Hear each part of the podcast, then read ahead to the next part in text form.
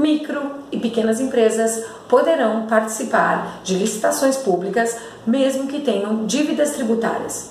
Meu nome é Karen, eu sou especialista em direito tributário e em gestão pública e neste vídeo eu vou falar sobre esse assunto.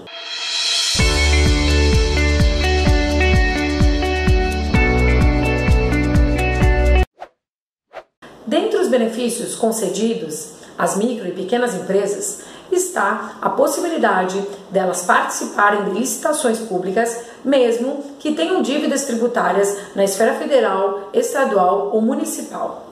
Isso porque a lei do Simples Nacional garante um tratamento diferenciado aos pequenos negócios. Assim, se a empresa tenha interesse em participar de licitações públicas, isso é possível e deverá apresentar, dentre os demais documentos que são exigidos, pelo órgão licitante a certidão positiva de débitos.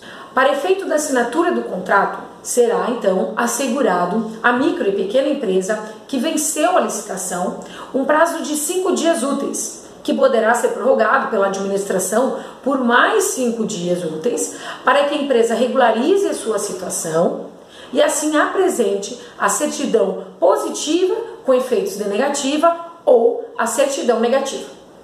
Se você gostou desse vídeo, lembre-se de deixar o seu like, de nos seguir nas redes sociais e de se inscrever no nosso canal do YouTube. Até o próximo vídeo.